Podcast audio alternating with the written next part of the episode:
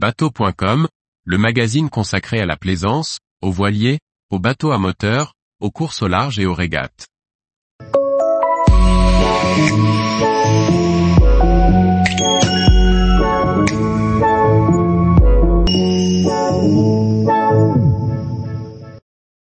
Les orques nous ont attaqués.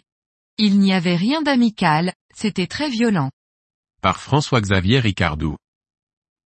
Les attaques d'orques se multiplient au sud de l'Espagne dans la zone de Gibraltar. Voici le témoignage d'un équipage qui vient de subir ces assauts, en cette fin juillet 2023. Les équipiers les qualifient d'agressifs avec la volonté de nuire. Témoignage. Jean-Jacques Merer navigue sur son Océanie 54 depuis de nombreuses années. Cette année, il a décidé de le convoyer vers la Corse avec son ami Michel et sa femme Chantal. À l'entrée du détroit de Gibraltar, il rencontre des orques. Ils nous livrent leur témoignage, de ce qu'ils considèrent comme, une attaque agressive avec la volonté de nuire, loin d'un simple jeu. Aujourd'hui bloqué au port avec un safran endommagé, cet équipage pose aussi des questions sur l'omerta qui règne sur ces zones de navigation devenues insécures. Voici son témoignage. Les faits se sont passés le 22 juillet 2023 à 18h heure locale. Notre bateau est un voilier Océanis 54 dénommé Gevota et sommes trois à bord. Nous faisions route depuis Portimao au Portugal vers la marina de Sotogrande en Espagne, située à 10 000 au sud-est de Gibraltar. Nous nous dirigeons vers la Corse via les Baléares, au départ de Porto. Ce soir-là, nous sommes à 1 000 au sud-est du rocher de Gibraltar et venons de passer les quelques cargos au mouillage dans la zone, par 35 mètres de fond. Nous sommes sous voile avec la grand voile à deux riz et sans génois, sans moteur, par un vent de travers de nord-ouest de 30 nœuds.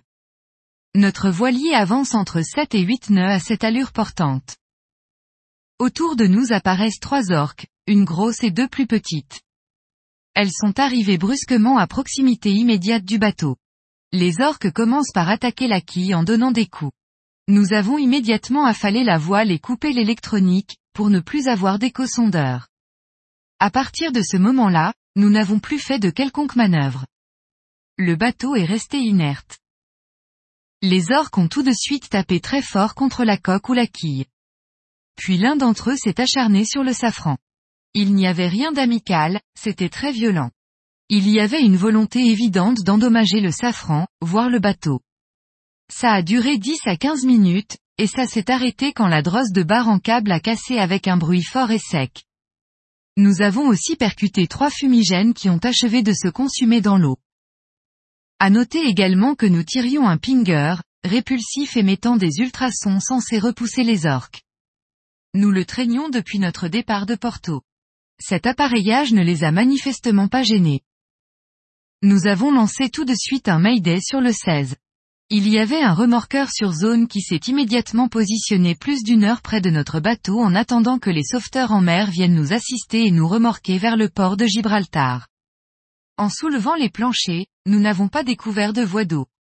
Pour nous, le safran avait disparu si bien que nous n'avons pas tenté d'installer la barre de secours. Sans direction, le remorquage a été parfois tendu, mais les sauveteurs nous ont amarrés sur le quai de la Marina Alcaïdesa à la tombée de la nuit.